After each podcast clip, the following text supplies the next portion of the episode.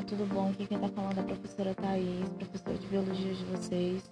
É com imenso prazer que eu tô gravando esse podcast. Vocês sabem que eu adoro muito essa ferramenta.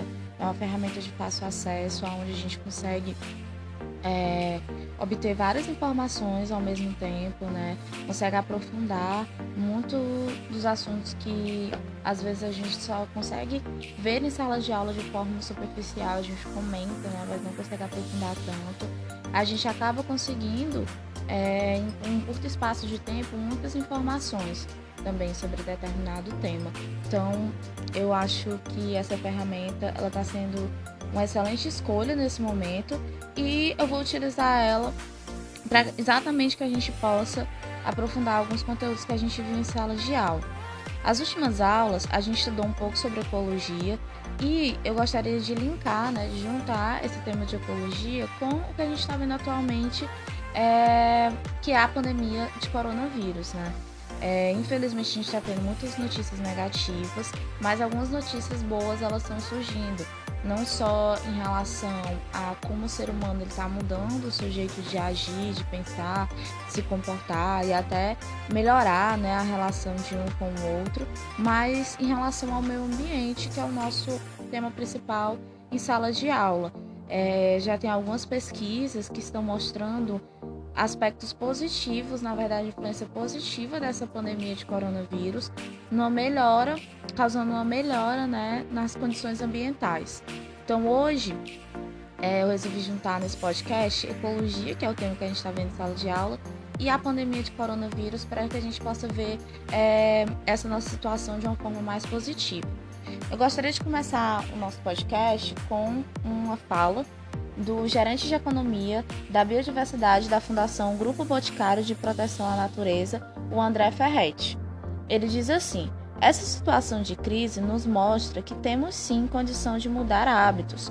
Um exemplo são as pessoas em home office, as pessoas se locomovendo menos pelo país e pelas cidades. A gente faz muito dessas atividades que geram impactos ambientais, como gases de efeito estufa, mas a gente poderia ter alternativas. É, eu gostaria de começar, eu gost... queria muito trazer essa fala inicial para que a gente possa parar para pensar um pouco. Eu sei que é, algumas alternativas, como o home office, que foi citado por ele anteriormente, é, não pode ser feito por toda a população brasileira ou pelo mundo inteiro, né? Mas tem muitas pessoas que podem sim até usar isso depois é, que a pandemia passar como uma forma alternativa de produção, de trabalho. E isso a gente está vendo que está influenciando de uma forma que diminua o impacto ambiental é, no nosso planeta, né? E se após essa pandemia, essa alternativa nova, né, ela possa ser implementada, isso é um tema a se discutir, é um tema a se pensar como uma forma de tentar diminuir os impactos ambientais, tá? O nosso podcast ele vai ser dividido em dois tópicos principalmente. Eu vou falar um pouquinho sobre o que é o coronavírus para vocês relembrarem e depois eu vou falar quais foram esses ganhos positivos ambientais que essa pandemia ela trouxe, certo? É... O que é, que é o coronavírus? O coronavírus ele faz parte de um, uma família de vírus que causa infecções respiratórias. Então ele vai atingir o teu sistema respiratório tá? É, esses vírus, eles possuem, eles foram descobertos na verdade em 1937 e em 1965 foi possível a visualização deles em microscópio, aonde a gente viu que eles possuem é, proteínas em volta deles, formando como se fosse uma estrutura que lembra uma coroa, por isso o nome coronavírus. Essa estrutura de proteínas, ela acaba facilitando a entrada do vírus nas células do teu organismo e é, isso facilita com que a infecção ela seja mais intensa, né? E os sintomas também acabam sendo mais intensos. Os principais sintomas quais são? Febre, tosse e dificuldade para respirar. E essa dificuldade para respirar ela pode ir desde um cansaço até uma síndrome respiratória aguda severa. Nível né, de síndrome respiratória é, é, isso isso faz com que seja necessária a utilização de um atendimento médico, né? É, isso é um dos principais motivos do Ministério da Saúde está colocando esse nosso isolamento como principal forma de prevenção para tentar diminuir o número de pessoas que vão necessitar desse atendimento médico e aquelas pessoas que necessitarem permitir com que elas possam sim ter acesso aos hospitais, às UTIs, aos respiradores, evitando assim uma grande quantidade de indivíduos mortos, como a gente está vendo na China, na Itália, na Espanha, né? O período de incubação. O que é, que é esse período de incubação? É o período desde o momento que você pega o vírus até os primeiros sintomas. Você pode passar até de 2 a 14 dias sem mostrar nenhum sintoma. E isso é muito perigoso, porque em algumas doenças, é, mesmo que você esteja nesse período de incubação e você esteja assintomático, você não transmite o vírus. Mas no caso do coronavírus, ele é sim transmissível nesse período assintomático. Então, por causa disso, também o Ministério da Saúde pediu o isolamento da população para que pessoas que possam estar infectadas, mas que não, tenham, não estejam mostrando sintomas, elas não transmitam esse vírus para mais pessoas, né? Fazendo com que a a, o vírus ele se espalhe mais e a gente tenha mais casos graves para ter que lidar, né? E aí isso sobrecarregaria o sistema de saúde. Tá? Então isso foi uma das grandes descobertas, foi saber que pessoas que não estavam mostrando nenhum sintoma transmitiam sim o vírus e que existia esse período longo de incubação, né? Isso permitiu que a gente tomasse medidas de prevenção anteriormente, né, de forma mais rápida, para evitar com que o vírus se espalhasse rapidamente. E a forma de transmissão é de pessoa para pessoa por meio de gotículas respiratórias ou por contato direto. Então, se você espirra, se você tosse, você libera gotículas respiratórias que podem infectar outras pessoas. E se você é, espirra ou tosse na sua mão, sua mão vai ficar lotada de vírus. E se você encostar diretamente em outra pessoa, você pode transmitir esse vírus para ela também. Ok? Então, acho que a gente já deu uma visão geral do que é o coronavírus. Infelizmente, esse, esse vírus ele se espalhou de uma forma muito rápida e acabou atingindo muitas pessoas, causando muitas mortes, né? E causou principalmente um, um grande movimento em vários países de isolamento. A principal forma de prevenção desse vírus se espalhar, né, de tentar proteger as pessoas, é o isolamento social. E esse isolamento social causou é, com que as pessoas parassem de circular nas ruas por, utilizando veículos como carros, como caminhões, como ônibus, como motos. E esses veículos eles acabam liberando gases de efeito estufa.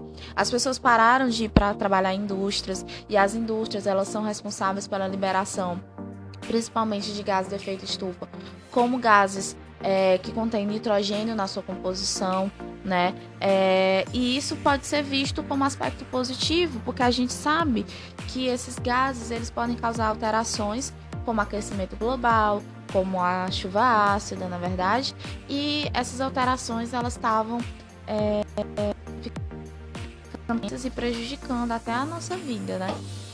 A gente existem pesquisas que mostram que essas alterações climáticas e ambientais podem estar relacionadas com a expansão do coronavírus. Então acaba sendo um ciclo, né? Se a gente consegue evitar que essas, esses problemas ambientais aconteçam, a gente pode até de pandemias e outros problemas que estão sendo causados, estão sendo mais frequentes é, agora no século 21, tá certo? E quais foram esses ganhos positivos? Eu já comentei um pouco com vocês, mas eu gostaria de começar esse tópico com a fala de uma doutora em ecologia, professora da Universidade Federal do Mato Grosso, a Ana Lúcia Tourinho, tá? É, ela falou assim em uma entrevista. Como resultado da quarentena imposta pelo Covid-19, houve ganhos ambientais já perceptíveis. Na China, onde mesmo não há surtos de doenças, a população se ambientou a sair de casa utilizando máscaras para reduzir os efeitos da poluição atmosférica relatos de que o ar está mais puro e os chineses agora conseguem ver o céu azul. O aquecimento também diminuiu. Na Itália, a ausência de turistas contribuiu para a melhora significativa da qualidade de água dos canais de Veneza. O vírus mostrou que para reverter os danos da mudança climática não são precisos anos, mas sim isso pode acontecer em dias. A natureza está mostrando que tem um poder de resiliência muito maior do que os cientistas imaginavam. Então aqui ela utilizou na fala dela dois países, que é a China e a Itália, que tiveram grande número de pessoas infectadas e grande número de mortos, né? E aonde esse isolamento ele foi muito intenso. Ela fala que na China, mesmo antes dessa pandemia acontecer, o ar era tão poluído que as pessoas tinham que sair de máscara para evitar se contaminar com as partículas, né, que ficavam no ar, gerando essa poluição. E hoje em dia eles conseguem até ver o céu azul. Em alguns locais da China a poluição era tão grande que o céu era cinza. Tá? E na Itália, ela comenta que a ausência de turistas no canal de Veneza, é, liberando processos que acabavam poluindo as águas, entre outras coisas, fez com que a água ela ficasse é, mais clara e algumas mensurações dessa água ela foi feita e a qualidade até da água melhorou tá? Então, é, isso já são alguns aspectos positivos que a gente pode observar. Na Itália, foi feita uma análise né, de captura através de captura de satélites. Alguns satélites analisaram isso no período do dia 1 de janeiro até 11 de março. E eles viram que na Itália é, houve uma diminuição drástica na liberação de dióxido de nitrogênio, que é um gás que é emitido principalmente por carros, caminhões e indústrias. Então a gente consegue ver que é, esses essa redução na circulação de transportes durante alguns dias, né, já causou uma redução significativa na quantidade de dióxido de nitrogênio. O dióxido de nitrogênio e de enxofre são muito responsáveis pela chuva ácida nesses locais onde eles são liberados em grande quantidade. Tá? Um trabalho feito pelo Centro de Pesquisa de Energia é, e Ar Limpo nos Estados Unidos mostrou que 25% das emissões de dióxido de carbono na China, que é o gás carbônico, é, foram reduzidas. Então houve uma redução de 25% na emissão desses gases. O pesquisador que fez isso, o nome dele é Laurie, e ele estima que nas últimas três semanas, que foram o período que ele analisou, a China teve uma redução de 150 milhões de toneladas de gás carbônico para a atmosfera. Para vocês terem ideia, 150, milho 150 é, milhões de toneladas equivale a mais ou menos todo o dióxido de carbono que é produzido em Nova York durante um ano.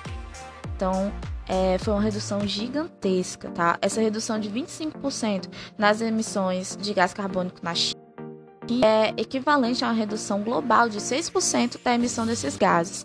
E esse pesquisador ele terminou é, a divulgação desse trabalho dizendo o seguinte, que a principal questão é que esses impactos positivos eles sejam sustentados, né? E não é, após essa pandemia, alguns países tentem compensar né, essas mudanças econômicas entre é, industriais também, sociais, e acaba liberando a concentração maior desses gases novamente. Né?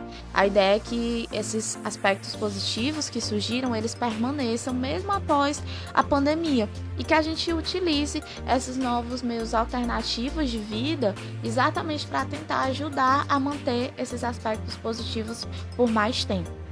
É, eu espero que tenha sido um bom podcast para vocês, que eu tenha trazido informações que vocês não sabiam, que na verdade tenha acrescentado de forma positiva. Procurem não ver tantas informações ao mesmo tempo, procurem encontrar é, sites específicos e tentarem buscar essas informações que eu falei para vocês, pelo bem da saúde mental de vocês. Muitas vezes a gente lê tanto que a gente fica confuso com essa concentração tão grande de informações né? Eu espero que vocês tenham ficado felizes também, assim como eu, que essa pandemia que está trazendo tantas coisas negativas possa, estar colaborando pelo menos um pouquinho de forma positiva para o meio ambiente. E é foi gigantesco estar tá falando sobre isso para vocês e eu espero que a gente possa ter mais oportunidades de utilizar essa ferramenta para que eu possa trazer mais conhecimento para vocês. Beijos e até a próxima.